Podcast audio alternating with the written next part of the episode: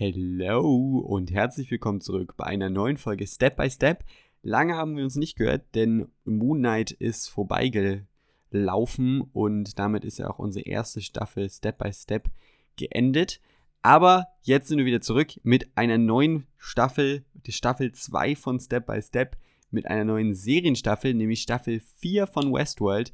Die wird uns jetzt in den nächsten acht Wochen beschäftigen und in dieser ersten Folge sprechen wir über die erste Episode The Auguries. Step by Step. Der Serienpodcast für deine Ohren. Step by Step. Uh, Serien. Step by Step. Willkommen bei Step by Step. Ich freue mich persönlich sehr zurück zu sein bei Step by Step. Ich habe es tatsächlich vermisst in den letzten, ich weiß gar nicht, wie lange wir jetzt ausgesetzt haben. Also Moonlight ist jetzt tatsächlich, es fühlt sich echt an, als wäre es super lange her. Aber ich muss ein paar kleine Disclaimer vorweg machen, nämlich so ganz zurück sind wir nicht. Wir sind nur so halb zurück, denn aufmerksamen ZuschauerInnen wird es jetzt vielleicht schon aufgefallen sein. Ich habe noch gar nicht Sophie vorgestellt und das liegt daran, dass Sophie überhaupt nicht da ist. Ich mache die äh, Folge heute alleine, wo ich auch gespannt bin, wo das drauf hinausläuft. Ob das eine Katastrophe wird oder vielleicht sogar viel besser, Sophie, uh, who's not here. This is a message to you.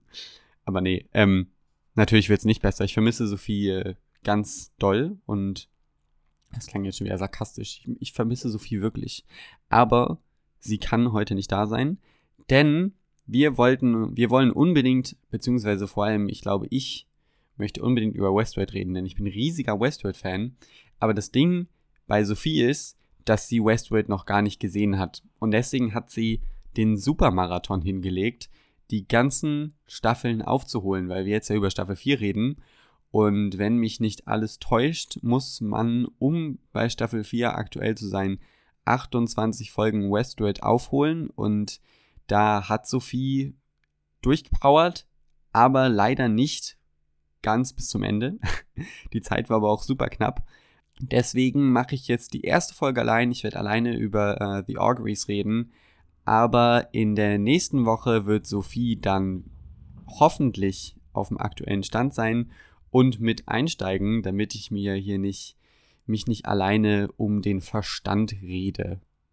Sehr gespannt bin ich und übrigens rauszufinden, wie Sophie die Serie fand, weil wir echt nicht viel drüber geredet haben und das hier, Sophie, äh, du, Sophie hört es natürlich. Ich bin mir 100% sicher, dass äh, sie zu meinen Mega-Fans gehört, wenn ich hier alleine eine Folge mache.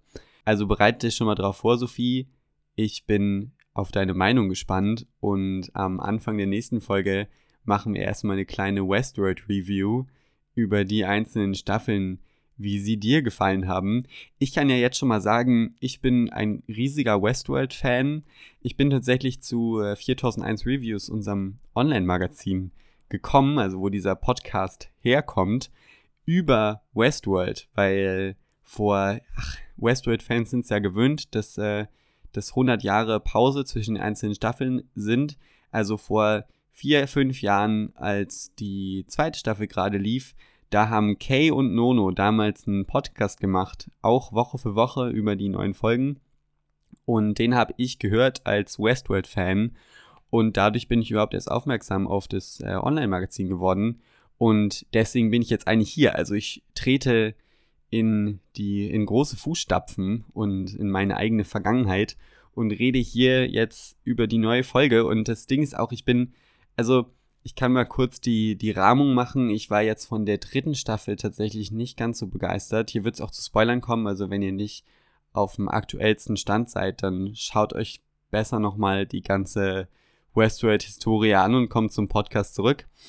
Aber wenn wir mal kurz einen, einen Recap machen, dann ähm, Staffel 1 natürlich ein super Meisterwerk. Staffel 2 waren die Leute ja ein bisschen hin und her gerissen, wie sie die finden sollen. Ich bin auf der Seite, die die noch großartig findet. Ich finde, da sind ganz tolle Folgen drin. Also wenn wir jetzt an die Folge rund um Akichita denken, die äh, Folge 8 war das, glaube ich, die hieß Kiksuya. Oder die Folge direkt danach, die Williams Vergangenheit gezeigt hat.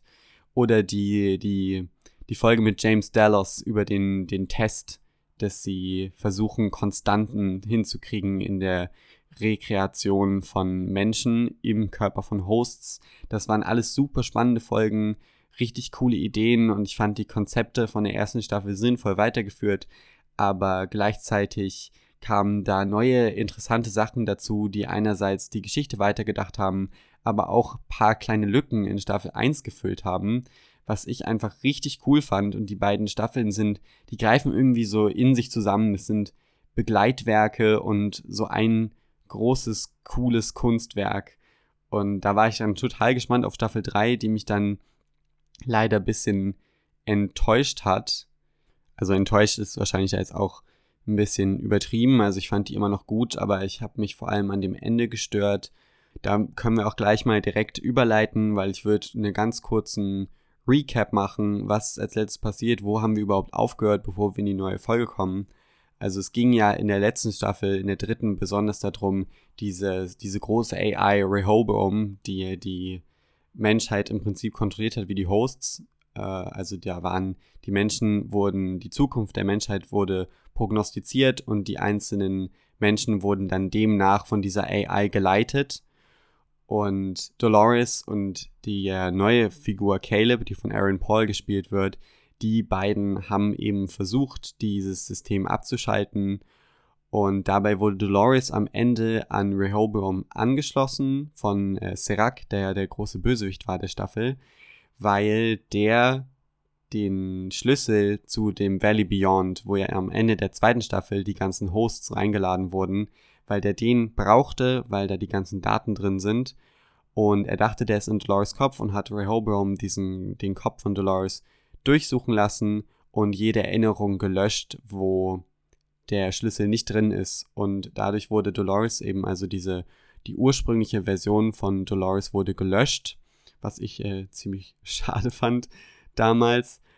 Aber gleichzeitig hat Dolores ein Virus in oder sich selbst irgendwie so mit Rehoboam verbunden, dass dann die Macht über die AI bei Caleb lag und der hat sie dann abgeschaltet und im Prinzip die ganze Menschheit zu einer Revolution, der Menschheit zu einer Revolution verholfen, wo die wieder ihre eigene Zukunft in die Hand nehmen konnten und ein Aufstand gegen diese Kontrolle von AI und Robotern losgebrochen ist. Das haben wir am Ende in der letzten Szene gesehen, wo Maeve und Caleb zusammen auf der Brücke standen und da so Fight Club mäßig die ganzen Häuser rund um sie herum explodiert und in Flammen aufgegangen sind. Natürlich gab es da noch einigen Kram mehr, der in der Staffel passiert ist, aber da, das würde jetzt total den Rahmen sprengen, das hier im Podcast alles aufzurollen. Aber dafür kann ich euch übrigens einen kleinen Artikel empfehlen, den habe ich auf 4001reviews.de geschrieben. Da habe ich die dritte Staffel Westworld komplett zusammengefasst. Es sind auch nochmal die ersten beiden Staffeln zusammengefasst. Also, falls dieser Recap nicht genug für euch war und falls ihr nochmal wissen wollt, wie war das bei Bernard und William und Maeve im Detail, äh, in, in, ganz grob werde ich da auch noch im Podcast wahrscheinlich drauf eingehen, aber wie war das, die, die, der große Handlungsbogen der dritten Staffel oder auch der beiden Staffeln zuvor, dann schaut doch mal bei 4001 Reviews vorbei und sucht Westworld Zusammenfassung, dann werdet ihr das finden. Und dann würde ich sagen, genug des Vorgeredes und wir steigen in die neue Folge ein. Bei Westworld ist es ja auch immer so ein Ding, die Folgentitel haben oft etwas zu bedeuten. Das heißt, bevor wir in die richtige Folge reingehen, kann ich euch ein paar kleine Sachen, also ein cooles Secret eigentlich äh, vorstellen, was ich gefunden habe, als ich mich mit dem Folgentitel beschäftigt habe. Der heißt nämlich The Auguries, das heißt im Deutschen die Vorahnungen, also Augury ist Vorahnung. Und das hat mir aber an sich noch nicht gereicht und dann habe ich nochmal weitergeguckt und es gibt ein Gedicht, das heißt Auguries of Innocence von William Blake.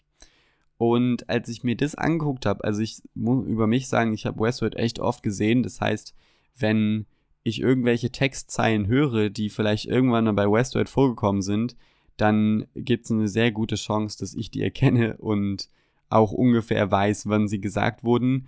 Und als ich dieses Gedicht gelesen habe, da ist bei mir die Westworld Alarmglocke angegangen und ich habe gedacht, hey, das äh, habe ich irgendwo schon mal gehört und habe dann gegoogelt und gefunden, dass dieses Gedicht von Dr. Ford schon einmal zitiert wurde, nämlich die ersten vier Zeilen. Die habe ich mir hier auch aufgeschrieben. Die gehen so: To see a world in a grain of salt and a heaven in a wildflower, hold infinity in the palm of your hand and eternity in an hour.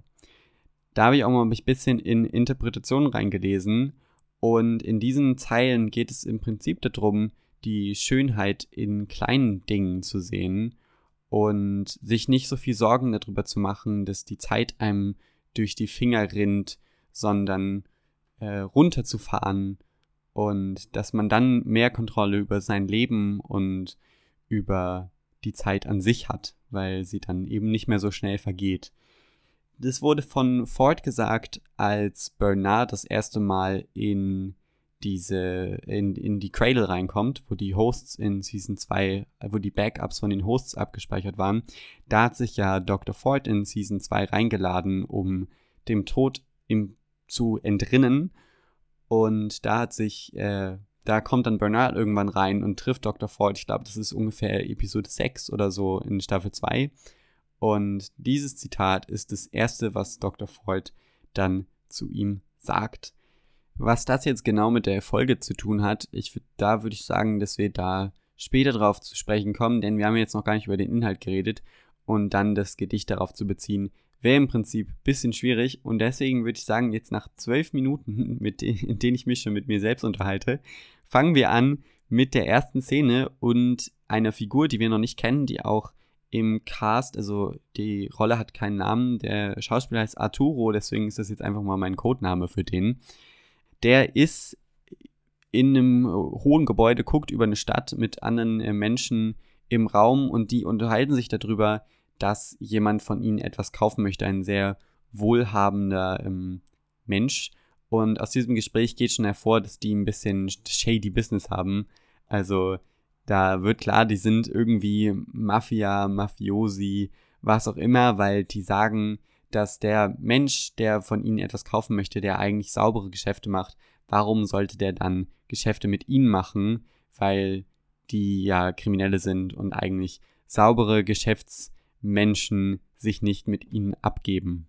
Ich finde, aus dem Gespräch wird auch schon relativ schnell klar, über wen da geredet werden könnte, wenn es um sehr, sehr wohlhabende Figuren im Westworld-Universum geht, dann bleiben da nicht viele übrig, beziehungsweise vor allem einer steht sehr raus und das wird dann auch sehr schnell bestätigt. Es geht nämlich um William und ein kleiner Exkurs zu William am Ende in der Post-Credit-Scene von Staffel 3 haben wir ja gesehen, dass der echte William, also der Mensch, die Mensch-Version von William, von einer von einem Host-Klon von ihm selbst umgebracht wurde. Und diese Host-Version von William wurde von Charlotte, also Dolores, in Charlottes Körper nachgebaut. Ich sage jetzt einfach, ich sage immer Charlotte, weil es macht es einfacher. Ich, wenn ich jetzt jedes Mal Dolores sage, dann wird es wahrscheinlich verwirrend. Also es ist Charlotte für mich, äh, die hat eine Version von William nachgebaut, die den echten William getötet hat,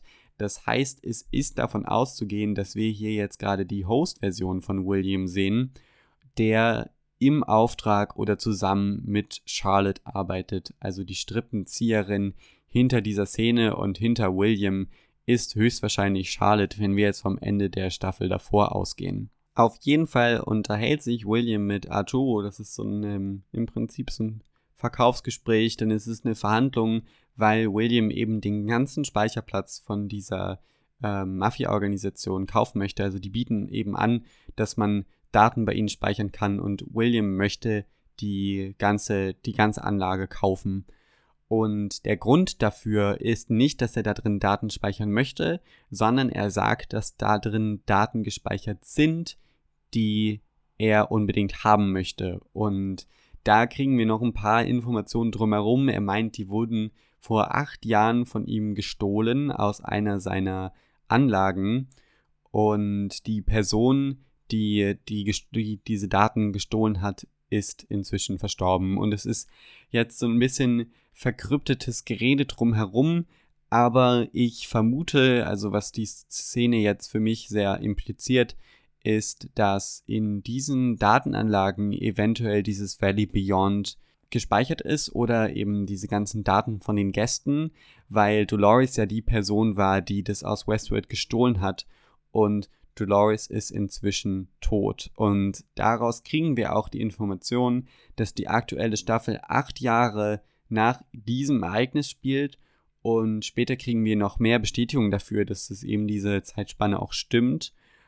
Und das im Prinzip ist super spannend, weil wir eben erfahren, wo diese Daten abgespeichert wurden. Eigentlich äh, meinte Dolores ja, sie würde die irgendwo hinschicken, wo sie nie jemand findet. Jetzt meint William, dass äh, diese Mafia-Organisation eben sehr viel Geld bezahlt bekommt, um diese Daten abzuspeichern. Hier ist dann die Frage, von wem kommt das Geld, wer bezahlt hier und was für Daten sind es genau. Also wenn Dolores das, wenn Dolores die verantwortliche ist, dann bleibt für mich eigentlich nur das Valley Beyond in Frage, weil die Daten von den Gästen hat sie eigentlich nicht mitgenommen am Ende von Staffel 2. Sie hat nur diese Bücher gelesen und ist dann wieder gegangen.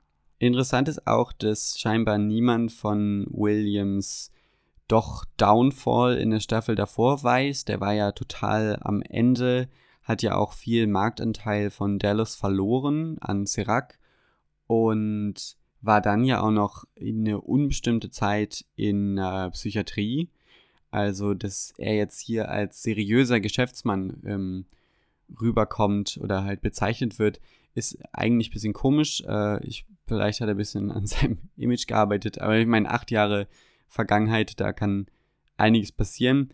Dennoch möchte Arturo nicht seine ganze Anlage an ihn verkaufen und dann kommt eine Drohung von William, also man merkt schon, dass es in eine Richtung einer Drohung geht. Also er sagt, entweder ihr verkauft es mir heute und ich bezahle dafür oder ich komme morgen wieder und ihr gebt es mir for free, ohne dass ich dafür bezahle. Auf den Deal gehen die Mafiosi natürlich nicht ein, die lachen ihn im Prinzip nur aus.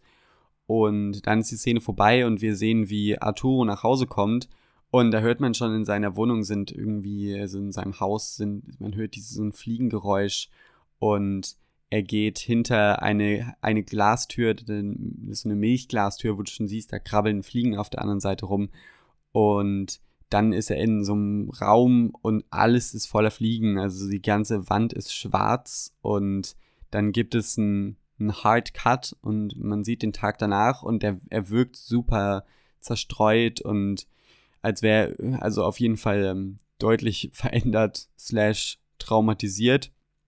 Und er berichtet seinen Kollegen davon, von diesem Angebot, das halt William gemacht hat, dass, äh, dass er die, die, den Speicherplatz und die Anlage umsonst bekommt.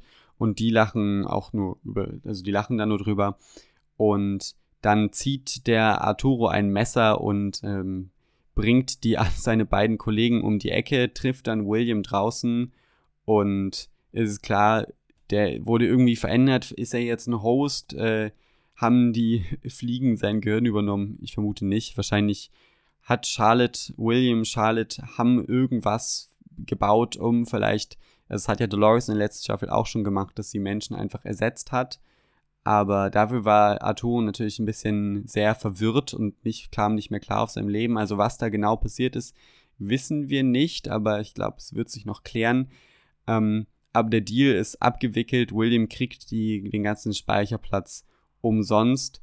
Und nachdem das vorbei ist, äh, schneidet sich Arturo die eigene Kehle auf. Und damit ist dann auch die Pre-Intro-Szene vorbei und wir gehen ins Intro über. Hier sind auch paar ähm, kleine Details drin, die ich super spannend finde, aber auf die werde ich dann lieber im Laufe der Folge äh, zu sprechen kommen, außer auf eines, nämlich es gibt eine ganz große Aufnahme von einer Fliege in dem Intro.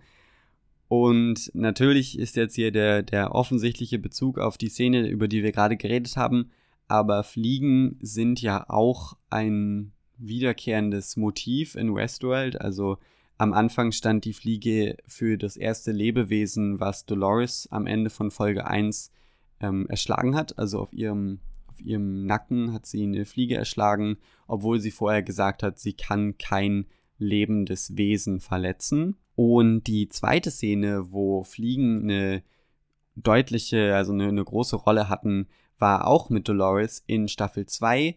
Kurz bevor sie Teddy verändert, erzählt sie die Geschichte von ähm, Fliegen von der Pest bei den Kühen bei ihrem Vater auf dem Hof, die durch Fliegen übertragen wurde. Und um diese Pest zu beseitigen, haben sie dann die ganzen Kühe verbrannt und durch den Rauch sind die Fliegen eben gegangen und die Pest war weg.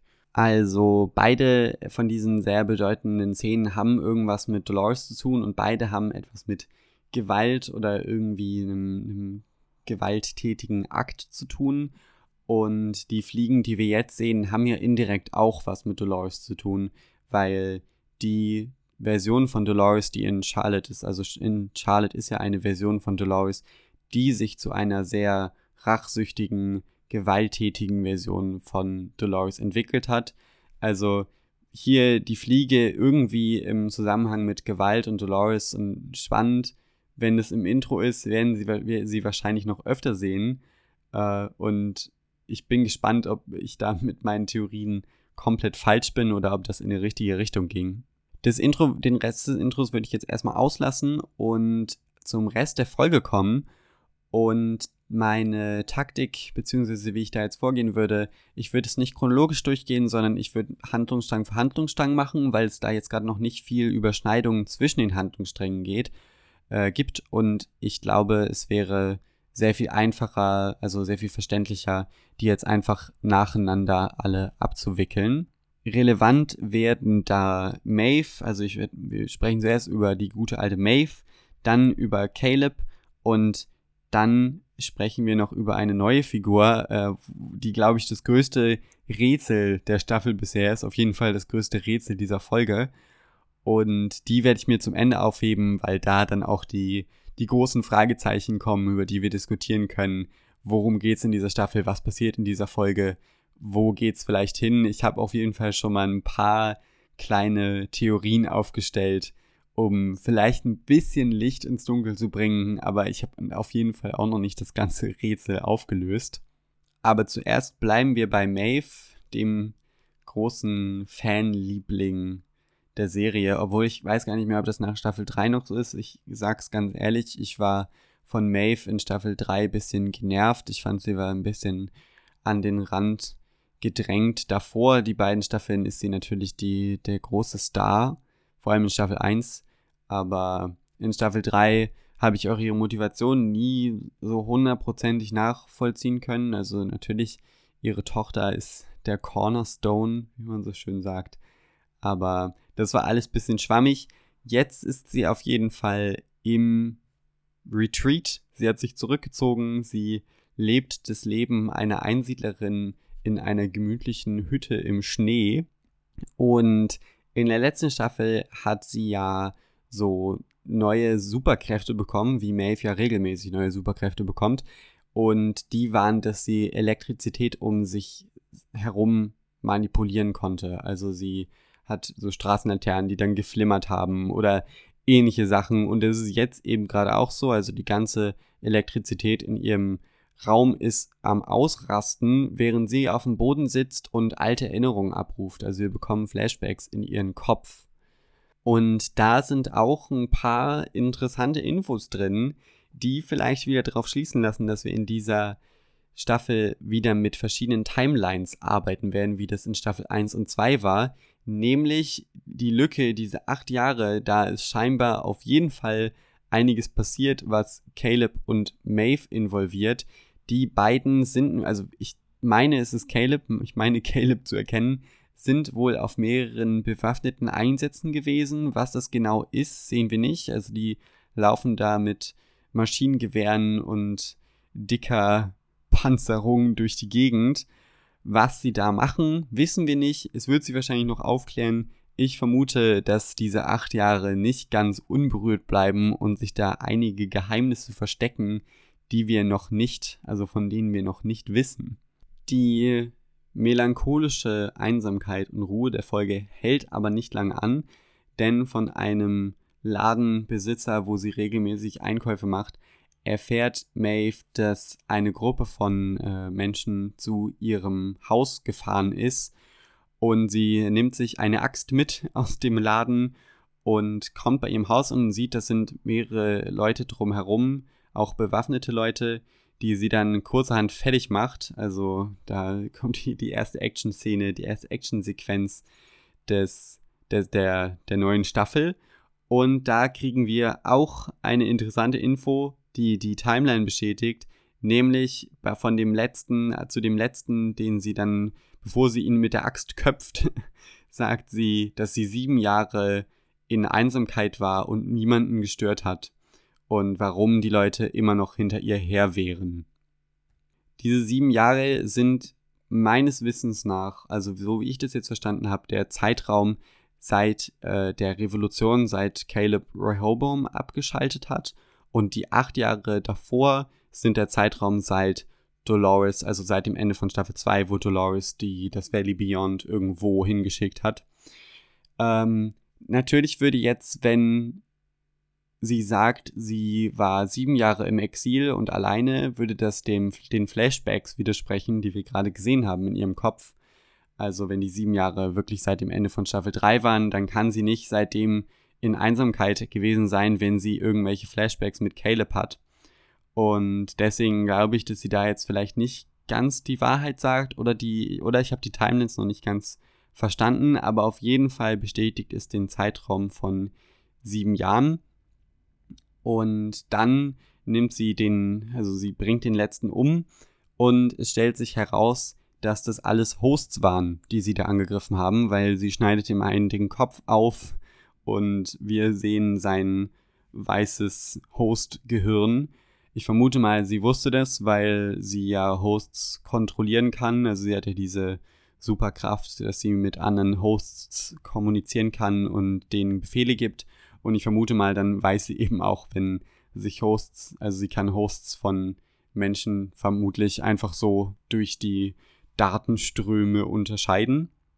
Und sie schließt sich an dieses Hostgehirn an und spult seine Erinnerungen zurück. Also sie guckt im Prinzip in sein Gehirn hinein und findet heraus, dass dieses Attack Squad von William losgeschickt wurde, also wahrscheinlich von Charlotte.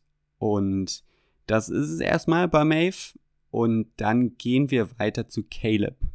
Calebs Situation hat sich auf jeden Fall um einiges verbessert, würde ich sagen. Also in der dritten Staffel war ja seine Prognose von Rehoboam war, dass er sich irgendwann selber das Leben nehmen wird und dass er einer von diesen Außenseitern ist, die eben nicht gesellschaftsfähig sind und sich kein Leben aufbauen können. Das sehen wir hier auf jeden Fall gekontert, denn er hat jetzt eine Familie, also eine Frau und eine Tochter. Und wir treffen ihn wieder, wie er gerade seiner Tochter im Garten beibringt, mit so einer Spielzeugpistole auf Dosen zu schießen, wo man jetzt die Erziehungsmethoden definitiv ein bisschen hinterfragen kann, ob das wertvoll ist, wenn die Tochter das kann. Und das wird auch noch im Laufe der Folge zum Glück ein wenig hinterfragt. Aber es lässt eben direkt auf die Figur von Caleb schließen, den hat nämlich der ganze Kampf nicht losgelassen. Der hat äh, PTSD-Ansätze, der fühlt sich die ganze Zeit verfolgt, der denkt eben, er ist immer noch im Krieg gegen die AI und die Roboter. Und über diesen Krieg bzw. über die Aufstände erfahren wir auch noch mehr, nämlich Caleb arbeitet immer noch auf der Baustelle und da unterhält er sich mit einem Arbeitskollegen über die Aufstände und da erfahren wir auch, dass die wieder sieben Jahre her sind. Also die Timeline wird hier auch von Caleb bestätigt. Und wir erfahren, dass das Ergebnis dieser Aufstände scheinbar ist, dass die Roboter oder Hosts äh, sehr viel mehr aus der Gesellschaft verschwunden sind. Also wir haben selber noch keine gesehen. Und der Arbeitskollege von Caleb sagt, dass die Arbeit, die sie jetzt gerade auf dem Bau machen, dass die früher eben von Robotern gemacht wurde und dass es seit diesen Aufständen keine Roboter mehr gibt. Hier stellt sich natürlich dann die Frage, sind die Roboter jetzt komplett aus der Gesellschaft raus oder eben nur bei solchen aus solchen Arbeitssituationen rausgenommen worden. Aber ich vermute mal, nach so einem großen Riot und wenn es sich komplett gegen die AI gewandt hat, dass dann ein Großteil der, also dass sie vermutlich komplett aus der Gesellschaft, aus dem Alltag verschwunden sind, die Hosts. Ich glaube, dass die Hosts, die Maeve, in den, ähm, die, wo wir gerade drüber gesprochen haben, das sind halt Hosts, weil sie von Charlotte kommen und die führt ja im Prinzip, wie ich das verstanden habe, einen Krieg gegen die Menschheit und die kann ihre eigenen Hosts machen und deswegen ergibt es irgendwo Sinn, dass da aus der Richtung Hosts kommen, aber sonst sind die, glaube ich, aus der Gesellschaft verschwunden. Das ist jetzt erstmal meine Theorie dazu. Auch spannend ist, dass der Arbeitskollege von Caleb den Sinn des Aufstandes irgendwo hinterfragt. Also er sagt, dass der Aufstand überhaupt nichts gebracht hat und dass Rehoboam gar nicht die Zukunft äh, prognostiziert hat, sondern nur über die Menschen wusste, was sowieso schon passiert ist und dass wohl alles im Prinzip eine große Verschwörungstheorie sei, die nutzlos ist. Also dass der ganze Aufstand und wofür Caleb gekämpft hat in der Staffel davor nutzlos gewesen sei. Und da kommt jetzt auch nicht eine große Antwort von Caleb drauf. Also es wird keine große Diskussion draus. Aber man merkt auf jeden Fall, dass ihn das stört. Und es ist spannend, dass da jetzt auf jeden Fall verschiedene Ansichten auf die Ereignisse der letzten Staffel in der Gesellschaft herrschen. Weiter geht's dann bei einer Szene bei Caleb bei der Familie, bei ihm zu Hause und einem Gespräch mit seiner Frau, die nämlich Angst hat, dass diese PTSD-Sachen, dass äh, Caleb denkt, er ist immer noch im Kampf gegen die Maschinen, dass die auf die Tochter abfärben. Sie hat nämlich eine, diese Spielzeugwaffe unter dem Kissen der Tochter gefunden und sie meint, Caleb sei eben paranoid und der Krieg ist zu Ende. Aber das bestätigt sich nicht so ganz, nämlich es kommen Geräusche von draußen, die Tochter lässt auszusehen ihr äh, Stofftier Bear Bear aus dem, äh, so ein Bär, der Bär Bär heißt, äh, aus dem Fenster fallen und geht eben hinterher auf die Straße und sieht da einen Mann stehen und aufmerksame Westworld-ZuschauerInnen werden jetzt diese Person erkennen. Es ist nämlich Walter. Walter ist ein Host aus dem Park, den kennen wir, boah, schon ganz am Anfang. Das ist einer von den Zweien, die in Dolores Storyline ist, äh, sind. Also die beiden, die ihre Eltern umbringen, weshalb sie dann davon flieht von der Farm. Ähm, der wurde eigentlich in, auch in der ersten Hälfte der ersten Staffel wurde der, hat er dann Fehlverhalten bekommen, also ist irgendwie ein Damage hat er gehabt und wurde, die, wurde decommissioned, also ähm, außer Betrieb genommen und in diesen Kühllagerraum reingestellt, wo die ganzen Hosts eben gelagert werden, die nicht mehr gebraucht werden.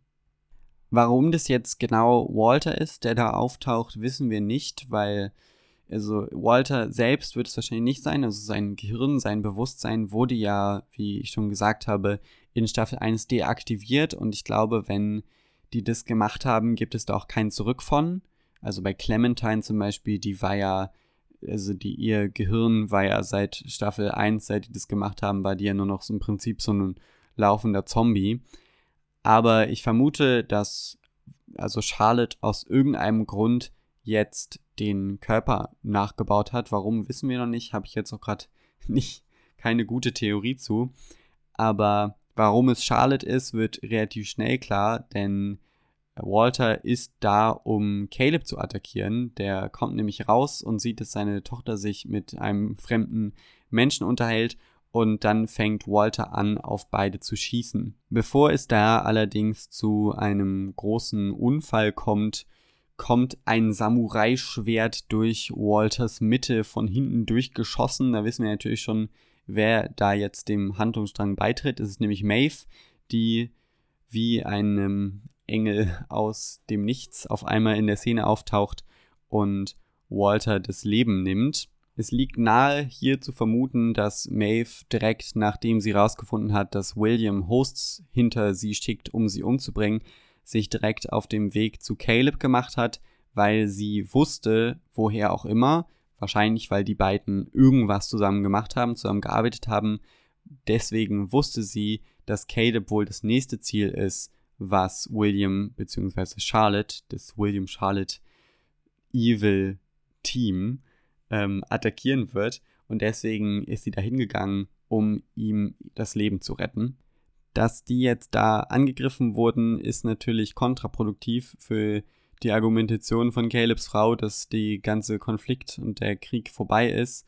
Und sie erkennt eben, dass dem nicht so ist. Und Caleb schließt sich Maeve an in einer Quest, in einer Aufgabe, wahrscheinlich äh, William aufzuhalten oder Charlotte aufzuhalten.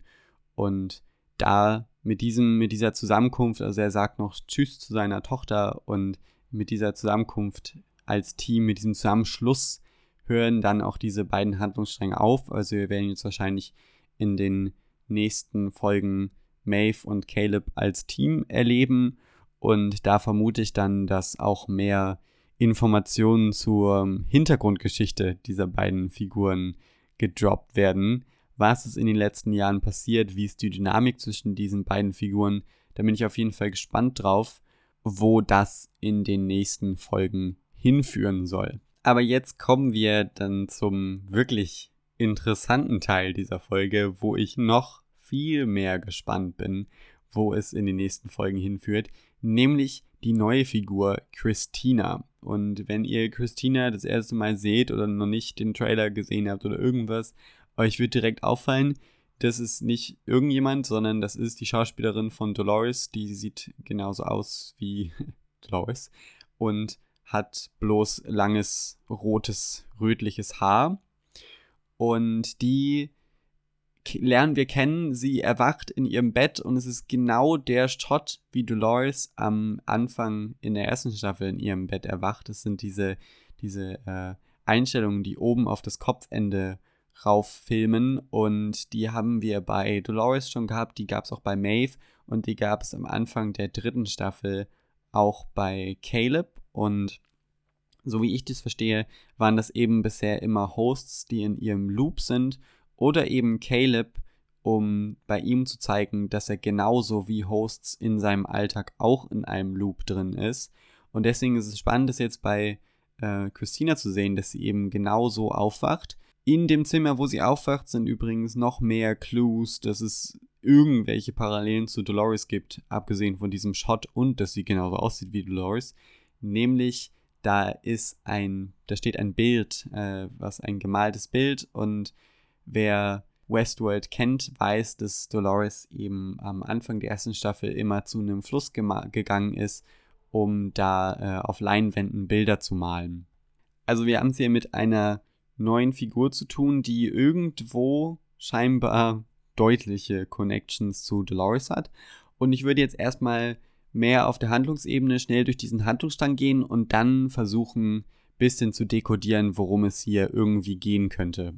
Also die Figur heißt Christina und äh, Christina wohnt zusammen mit ihrer Mitbewohnerin in einer WG in einer größeren Stadt und sie wird von ihrer Mitbewohnerin beschrieben als eine Figur, die nicht viel rausgeht, die sehr bei sich selbst ist und man merkt auch durch die durch ihre Selbstbeschreibung, die ist in sich gekehrt und sie träumt irgendwie von einer anderen Welt und sie hat das Gefühl, sie wird beobachtet von Menschen und hat nicht den, nicht den richtigen Bezug zu ihrer Welt und träumt sich irgendwie woanders hin. Und es passt auch zu ihrem Beruf. Sie ist nämlich äh, Storywriterin, also sie schreibt Geschichten für Videospiele und sie schreibt da die Figuren von NPCs, also von Figuren, die im Hintergrund, äh, mit denen der Spieler agiert, aber die eben vom Spieler nicht selber gespielt werden. Hier sind die Parallelen zu Westworld auf jeden Fall auch offensichtlich. Also die Hosts sind im Prinzip ja auch NPCs gewesen in den ersten, also in den ersten beiden, vor allem in der ersten Staffel, als die, die ganzen Handlungsstränge noch intakt waren und kein Host auf einmal angefangen hat, Menschen wirklich zu verletzen. Aber zurück zu äh, Christina, die ist in ihrem Job nicht ganz so glücklich, äh, beziehungsweise sie wird von ihrem Chef kritisiert, weil ihre Geschichten zu naiv, zu sehr auf Liebe und Humor und Zwischenmenschlichkeit aus sind.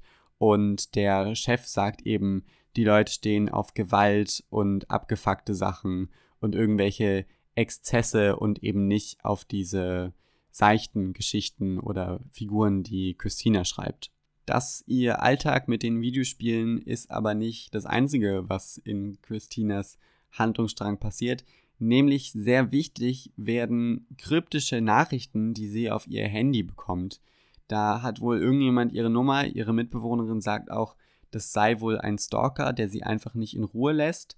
Und während sie auf einem Date ist und da kurz auf äh, Toilette, also im Badezimmer ist, da geht sie bei dieser Nummer ran und es stellt sich heraus, das ist ein Typ, der heißt Peter und der wirkt total wahnsinnig und äh, meint, dass Christina ihr äh, seine, sein Leben kontrolliert und dass sie damit aufhören soll und dass er ihre Hilfe braucht und sie ist total verwirrt, checkt es alles nicht und legt auf und geht dann von diesem Date auch relativ schnell nach Hause, weil der Typ definitiv nichts ist. Und kurz bevor sie dann bei sich ankommt, trifft sie einen äh, geheimnisvollen Mann auf der Straße, der dann mit ihr ins Gespräch kommt und stellt sich sehr schnell heraus, dass es eben dieser Peter, der sie auch vorher angerufen hat. Und aus dem Dialog äh, kommen auf jeden Fall sehr viele der Mysterien, nämlich Peter behauptet eben, dass Christina die Kontrolle über sein Leben hätte und dass die Geschichten, die sie schreibt, sein Leben beeinflussen und dass das nicht nur bei ihm so wäre, sondern dass sie irgendwie die Geschichten für alle Menschen schreiben würde. Und am Anfang dachte er, das wäre der Tower und das ist so ein Begriff, der mehrfach fällt, The Tower. Äh, da kommen wir auch gleich nochmal zurück. Aber er kommt dann eben drauf, dass Christina scheinbar seine ganze Lebensgeschichte schreibt und sie damit aufhören soll, weil sie sein Leben ruiniert. Christina ist auf jeden Fall davon total überfordert. Sie weiß überhaupt nicht, wovon er redet. Und das Gespräch eskaliert total und irgendwann greift Peter sie an und dann kommt ein anderer Mann aus dem Schatten geschossen und rettet Christina und verprügelt Peter und sie flieht in ihre Wohnung und sucht Sicherheit.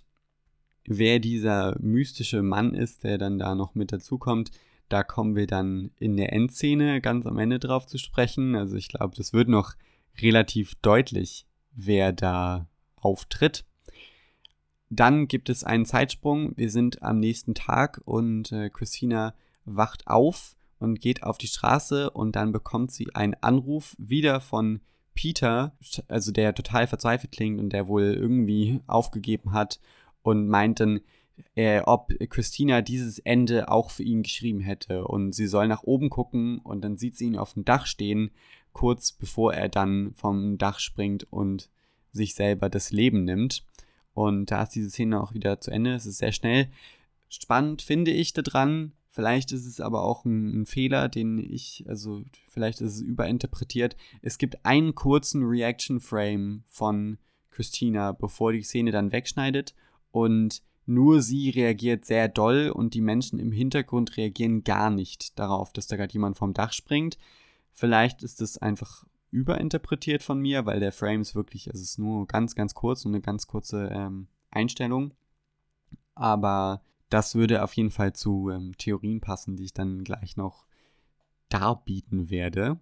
Die letzte Szene von Christinas Handlungsstrang, die spare ich mir jetzt nochmal fürs Ende auf und gehe jetzt mal ein bisschen in die Analyse. Was könnte das bedeuten, was wir hier sehen? Ist es wirklich Dolores, die wir sehen oder nicht? Weil Dolores wurde ja eigentlich die ganzen, ihre Erinnerungen wurden ja gelöscht, obwohl es ja auch noch Versionen von Dolores draußen gibt. Also es gibt noch eine Version von, die in, mal in Musashis Körper war, die wurde von Maeve mitgenommen.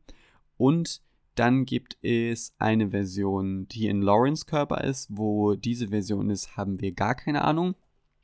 Aber ich glaube, dass diese Version, die wir hier sehen, Christina, keine dieser Versionen ist. Das ist eine neue Figur, weil sie auch überhaupt keine Erinnerung an irgendetwas hat. Sie denkt ja auch, sie ist Christina und vielleicht ist sie auch. Also vielleicht hat sie äh, erstmal gar nichts mit Dolores zu tun, das glaube ich allerdings nicht. Am, am Anfang habe ich kurz gedacht, vielleicht ist das die Person, der Dolores nachempfunden wurde, aber das ergibt ja gar keinen Sinn, weil Dolores als Host ja schon super, super alt ist und Christina eben, keine Ahnung, irgendwo in ihren 30ern ist und Dolores gibt es ja schon, bevor es Christina gab. Also die Frage, wer ähm, Christina jetzt selber ist, ist noch ein bisschen schwer zu beantworten, aber was sehr interessant ist, ist, wo sie ist. Weil ich glaube, dass das nicht ganz klar ist, dass das, was wir da gerade sehen, die echte Welt ist. Das wird durch verschiedene Sachen, habe ich da Hints gefunden, wo ich glaube, die meine Theorie unterstützen könnten. Anfangen tut es direkt bei ihrem Roommate in den ersten Momenten, wo die vorkommt, fragt sie Christina, ob sie schwarze oder weiße Schuhe anziehen soll. Und diese Schwarz-Weiß-Symbolik, die war bei Westworld schon super oft ein Thema. Also ob äh, William jetzt den schwarzen oder den weißen Hut aufsetzt äh, und das am Anfang mit den weißen und das ändert sich dann irgendwann und er setzt den schwarzen auf. Diese gut-böse Symbolik in den Farben, mit äh, der hatte Westworld schon mehrfach gearbeitet. Und das wäre dann ja direkt eine Assoziation zum Park. Aber das ist jetzt gerade erstmal ein kleines Detail. Viel auffälliger wird es dann, als Christine auf die Straße geht und einen Dialog mit anhört von mehreren Jugendlichen. Und ich erst gedacht, die reden irgendwie darüber, dass die als Gang dann nach Westworld gehen. Also vielleicht äh, reden die so darüber, als würde es noch passieren. Ist dein erstes Mal halt nach Westworld zu kommen. Und es wird super krass und ich zeige dir Spots, die du noch nie gesehen hast. Und habe ich gedacht, gibt es Westworld wieder? Ist Westworld wieder eröffnet? Aber im Nachhinein glaube ich, dass sich das vielleicht auf einen Park bezieht, den wir da schon sehen oder auf eine Simulation.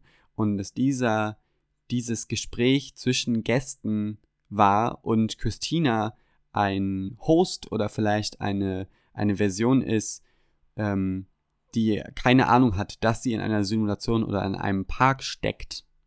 Eine, ein, ein weiterer großer Hinweis oder eine weitere Verbindung zu dem Konzept Westworld und irgendwie diesem ganzen Ding herum ist auch ihr Beruf. Also sie schreibt Geschichten für Videospiele und diesen Vergleich zwischen Videospielen und Westworld, das ist jetzt nicht das erste Mal, dass das irgendwie auftritt. Also das war schon voll oft in Thema, auch in Analysen rund um diese Serie herum, dass sich einfach total viele Parallelen zwischen Westworld als Konzept und Videospielen finden lassen. Also zum Beispiel der Park äh, beginnt mit einem einsteigerfreudigen, äh, ein, zum Level Sweetwater ist einfach sehr ähm, harmlos und da können sich die Gäste sehr schnell zurechtfinden und je weiter man nach außen kommt, desto mehr steigen die Level an und es wird schwieriger, aber es gibt eben auch mehr Rewards und die besseren, äh, die besseren Geschichten. Das kommt alles so sehr in diesem William Logan Handlungsstrang. In der ersten Staffel wird es alles sehr reflektiert. Also diese Parallele zwischen Videospielen und, und Westworld, die, die ist eben nicht neu und auf jeden Fall hier in diesem Handlungsstrang interessant reflektiert. Das ist auf jeden Fall kein Zufall. Und diese Stories, die ihr Boss möchte, dass sie die schreibt, dass äh, die mehr gewalttätig und äh, auf Exzess aus sein sollen. Das ist eben auch genau diese Art von Geschichten, die bei Westworld funktioniert haben, wo die Gäste eben drauf angesprungen sind, wo auch in den ersten Staffeln schon immer gesagt worden wurde, die, die Hosts brauchen keine tiefen Geschichten, die müssen einfach nur dafür da sein, dass die Gäste ihre perfiden Fantasien an ihnen befriedigen können und da braucht es keine emotionalen oder tiefsinnigen Figuren, eben genau das, was Christina schreibt. Und da gibt es eben ganz viele Parallelen dazwischen. Also zwischen äh, Westworld und genau diesem Handlungsstrang von Christina. Und dann kommen wir zu Peter, der Figur von Peter, der ja irgendwie einen Durchblick zu haben scheint oder irgendwas durchschaut. Also ich glaube jetzt nicht, dass der total verrückt ist. Ich glaube dass eher, dass Christina die ist, die die Welt nicht versteht. Ähm, er sagt, dass die Stories von Christina die Welt kontrollieren. Und da wären wir ja wieder bei der Parallele zu Westworld, wo eben Story-Autoren sowie Lee die Stories geschrieben haben, die die Hosts dann gemacht haben. Jetzt die Frage ist, Christina, äh, Christina steckt die in einem Park drin, wo sie die Geschichten schreibt und sie weiß nicht, dass sie die Geschichten schreibt? Ist sie ein Mensch als Storyautorin oder ist sie ein Host? Oder ist es die Realität? Ist es überhaupt ein Park? Und warum kann Peter da durchblicken? Also ist der ein Host, der eben von diesen Geschichten kontrolliert wird, aber dann so weit Bewusstsein erlangt hat, dass er das versteht, aber trotzdem nicht dagegen angehen kann, weil das wäre ja neu, weil die Hosts, die in den ersten beiden Staffeln ähm, aufgewacht sind, die konnten ja dann danach eigene Entscheidungen treffen und waren nicht mehr an diese Stories gebunden. Also warum kann Peter darüber reflektieren, dass sein Leben von der Geschichte geschrieben wird, also von Christinas Geschichte, aber trotzdem nichts dagegen unternehmen? Ein weiteres Symbol, was nur in diesem Handlungsstrang irgendwie auftritt, habe ich schon genannt, nämlich den Tower. Da habe ich jetzt tatsächlich auch nicht viel zu, also ich kann da noch nicht viel zu sagen, aber er wird eben von Peter erwähnt und er wird am Anfang auch von einem Obdachlosen erwähnt, der meint, The Tower is watching us, so Eye of Sauron mäßig. Und was auch spannend ist, der Tower erscheint auch im Intro. Also wir sehen auf dem Schild von Obdachlosen sehen wir die Form, wie der Tower, die der Tower hat. Also da ist eine schwarze Silhouette drauf und genau diese Silhouette sehen wir auch im Intro, also nicht die Silhouette, sondern den Turm selbst, wie der aussieht. Und was auch spannend ist, die Straßenlaternen auf der Straße, an denen Christina nachts vorbeigeht und auch tagsüber sieht man sie, sie haben genau dieselbe Form. Also dieses Symbol des Towers, das taucht überall in äh, Christinas Handlungsstrang auf und in einem anderen Handlungsstrang habe ich das jetzt noch nicht gesehen. Und da stellt sich jetzt die Frage, ist die Tower sowas wie die Mesa? Ist der Tower sowas wie die Mesa in den ersten äh, Staffeln? Also irgendwie ein Hauptquartier, wo über diese ganze Sache rüber gewacht wird? Weil ich würde mich jetzt nach den ersten, nach der ersten Folge, äh, würde, wäre meine Theorie, dass die Sache, die wir da sehen, ein Park oder irgendeine Art von Fiktion ist und nicht die Realität. Einen weiteren Hinweis darauf, der auch mit kryptischen Symbolen zu tun hat, wie dem Tower, aber mit einem Symbol zu tun hat, das wir schon kennen, findet sich, als Christina einmal irgendwo in der Mitte der Folge auf ihren Balkon geht, weil sie irgendein Geräusch hört und dann sieht sie, ich glaube, in ihrer Blumenerde ist das Symbol vom Maze eingestreut. Also es ist irgendwie weiß äh, auf der Blumenerde drauf. Und das Maze an sich kennen wir natürlich alle, äh, aus, vor allem aus Staffel 1.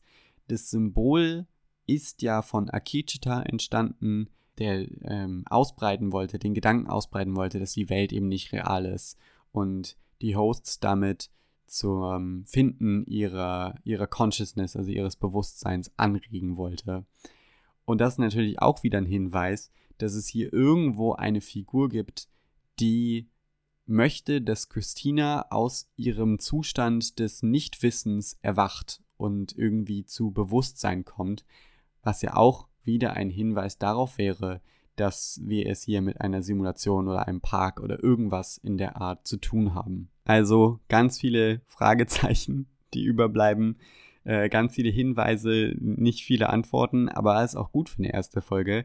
Bei mir steigt auf jeden Fall schon die Mystery Energy und ich bin total neugierig, wie sich das alles auflösen wird und ob meine Theorien jetzt gerade komplett daneben liegen. Ich hoffe, sie liegen daneben, denn ich möchte jetzt hier nicht schon in der ersten Folge alles erraten. Aber eine Szene haben wir noch, auf die ich noch nicht äh, zu sprechen gekommen bin, weil ich mir die ein bisschen fürs Ende aufspannen wollte, weil das meine Lieblingsszene ist aus der Folge. Also ich finde die richtig schön. Nämlich Christina steht auf ihrem Balkon und fängt an, eine neue Geschichte zu schreiben. Also sie spricht die in so ein Earpiece rein. Äh, also sie schreibt nicht selber, sondern sie spricht die Geschichte. Und die handelt von einem Mädchen, wir vermuten mal, sie redet hier auch über sich selbst und die auf der Suche ist nach irgendetwas. Sie weiß nicht genau nach was, aber sie hat das Gefühl, es gibt irgendwie eine Leere in ihrem Leben und in ihr selbst drin und sie möchte ihre eigene Geschichte schreiben und eine Geschichte mit einem Happy End schreiben. Und wir sehen schon, also während äh, Christina die, die Geschichte spricht, wird sie selber emotional und traurig, melancholisch und irgendwann bricht sie die Geschichte ab und sagt, es ist dumm, niemand möchte die Geschichte hören. Und sie geht rein und dann sehen wir unten unter dem Balkon tritt aus dem Schatten hinter einem Baum ein Mann hervor und dann gibt es eine Nahaufnahme und wir sehen, es ist Teddy und Teddy ist seit, ich glaube, in der ganzen dritten Staffel nicht vorgekommen. Der hat sich in Staffel 2, Folge 9, hat er sich selber erschossen und dann wurde er von Dolores in die, äh, ins Valley Beyond reingeladen. Wie er da jetzt auftauchen kann, keine Ahnung, ob irgendwie sein Gedächtnis, also sein Gedächtnis in die Simulation reingeladen wurde, in der Christina ist, falls es eine Simulation ist.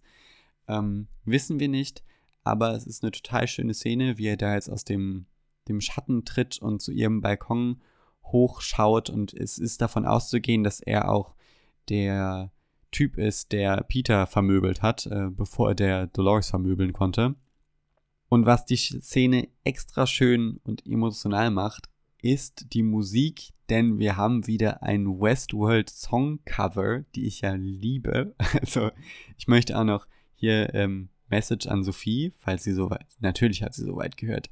Wir werden innerhalb von dieser Step-by-Step-Staffel auf jeden Fall unsere Top 10 Westworld Song Cover vorstellen müssen, weil ich bin obsessed mit denen und wir müssen über die reden und dieses hier ist super schön. Also es ist Lana Del Rey Video Games, wo wir auch wieder bei Videogames wären. Also es ist nichts ein Zufall in dieser Serie. Und der Song ist natürlich also obvious gewählt äh, für die Videogame-Thematik, aber es ist eben auch ein Liebeslied und passt zu der Beziehung zwischen Dolores und Teddy, beziehungsweise Christina und wer auch immer da jetzt gerade mit Teddys Gesicht aus dem Schatten getreten ist. Und ich finde, es ist eine total schöne emotionale Endszene. Ich finde tatsächlich auch, dass die vierte Staffel jetzt durch eine Folge schon emotionaler ist als die ganze dritte Staffel, weil die war sehr actionfokussiert. Und ich habe jetzt bei der neuen Folge das Gefühl gehabt, die war sehr ruhig, melancholisch. Durch diese acht Jahre hat es auch fast das Gefühl, als würde die Serie selbst, die vierte Staffel, auf die ganze Serie vorher zurückgucken auch durch Christina, durch so einen unwissenden Charakter. Und es hatte die so ein total melancholisches Gefühl von äh, Vergangenheit und irgendwie Dingen, die man vergessen hat, aber die noch so ein bisschen im, Hinter, im Hinterkopf rumschweben. Und ich finde, da hat dieses Lied super gut zugepasst und die ganze Szene. Und ich fand auch das Schauspiel von ähm, Evan Rachel Wood sehr stark. Also es war eine coole Szene und auch die Emotionalität zwischen Caleb und seiner Tochter war auch gut, jetzt nicht so, nicht so krass wie, ähm, wie jetzt diese Endszene. Vielleicht bin ich auch zu begeistert von der, aber die fand ich wirklich ähm, super schön und ich finde es cool, dass bei Westworld wieder ein bisschen mehr die Emotionen mitschwingen. Und jetzt bin ich ja schon dabei, meine Meinung kundzutun. Aber dann würde ich den kurz das Gesamtfazit zu der Folge ziehen. Also wie gesagt, ich bin ähm, sehr invested, was die, den Handlungsstrang von Christine angeht. Ich finde, das ist eine, eine coole Mysterie, die sie da aufbauen. Ich kann da noch nicht ganz durchblicken und ich habe das Gefühl, da geht es wieder mehr in eine, in eine kompliziertere äh, Richtung mit, mit irgendwelchen cooleren, höheren Konzepten als Staffel 3, die ja sehr straightforward war und wo es echt von Actionsequenz zu Actionsequenz ging und die tieferen Themen so ein bisschen zur Seite gedrängt wurden oder die emotionaleren Themen. Und da habe ich richtig Bock drauf, dass das zurückkommt. Also ich hoffe, dass sie da in der Schiene bleiben und dass jetzt nicht in zwei Folgen alles wieder äh, explodiert und die ganzen Charaktersachen, die jetzt gerade langsam aufgebaut werden, total verschwinden. Was äh, Maeve und Caleb angeht, äh, bin ich jetzt noch, da bin ich jetzt noch nicht so begeistert, aber das ist auch eben die erste Folge, das geht um Setup. Caleb als Figur ist für mich in der dritten Staffel eine, ein Schwachpunkt. Also er, er ist okay, aber er ist mir jetzt noch nicht so doll ans Herz gewachsen und er ist auf jeden Fall sehr viel weniger interessant als die anderen Figuren. Ich finde ihn schon jetzt weniger interessant als Christina, aber die hat natürlich auch den Dolores-Hintergrund, also es ist ein bisschen der unfaire Vergleich. Ähm, aber ich bin gespannt, wo das hinführt. Ich bin auch neugierig, was, also wir uns wurden ja auch hier absichtlich Charaktere nicht gezeigt. Also was ist mit Bernard? Der ist ja am Ende der dritten Staffel in diesem Hotel aufgewacht nach was weiß ich wie vielen Jahren. Ich weiß nicht, ob acht Jahre stimmen mit dem Staub, den er da angesammelt hat, ähm, ob das hinkommen kann oder nicht. Äh, was ist mit Charlotte? Wir haben jetzt nur William als Handlanger von ihr gesehen, vermute ich mal. Was ist ihr Plan? Wo geht das alles hin? Ich habe viele Fragen. Ich habe auf jeden Fall richtig Bock auf die nächsten Folgen und wo das alles noch hinführt. Und wenn eine erste Folge das geschafft hat, dann ist es ja auf jeden Fall eine, ein sehr gutes Zeichen. Aber ich sitze auch wie so ein äh, hibbeliges Kind vor dem Fernseher, wenn Westworld wiederkommt. Obwohl ich von der dritten Staffel, nach der dritten Staffel saß ich da und habe mir gedacht, vielleicht bin ich fertig mit der Serie. So, das hat mir echt gar nicht gefallen, das Finale. Aber jetzt bin ich wieder hier und habe äh, ewig lang alleine über Westworld Staffel 4, Folge 1 gesprochen. Ich hoffe, das hat euch gefallen und das war jetzt keine, kein, keine Folterung für euch, weil Sophie nicht dabei war. Aber ich glaube, es war ganz cool. Ihr könnt ja gerne mal euer Feedback in die Kommentare schreiben, da würde ich mich sehr drüber freuen. Und ich sag's nochmal, schaut auf unserer Website vorbei. Da werde ich nämlich auch über Westworld schreiben. Also ich plane einen Episodenguide zu machen, wo ich meine Gedanken Woche für Woche nochmal in schriftlicher Form auf unsere Seite bringe. Und das könnt ihr dann da lesen. Und wenn ihr uns mehr auf den Ohren haben wollt, auch äh, zu zweit, Sophie und mich, aber auch andere wundervolle PodcasterInnen aus unserem Team, dann folgt uns doch gerne auf allen gängigen Podcast-Plattformen. Wir sind da überall vertreten. Hört auch bei den anderen Folgen von Step by Step rein, falls ihr Moon Knight-Fans seid und unseren Podcast noch nicht gehört habt, dann ist es ein unbedingtes Muss. Und ich freue mich jetzt schon richtig doll darauf, wenn wir nächste Woche über die zweite Folge sprechen können. Ich kann es, um ehrlich zu sein, überhaupt nicht erwarten. Und damit verabschiede ich mich und wünsche euch eine wunderschöne Woche. Bis zum nächsten Mal.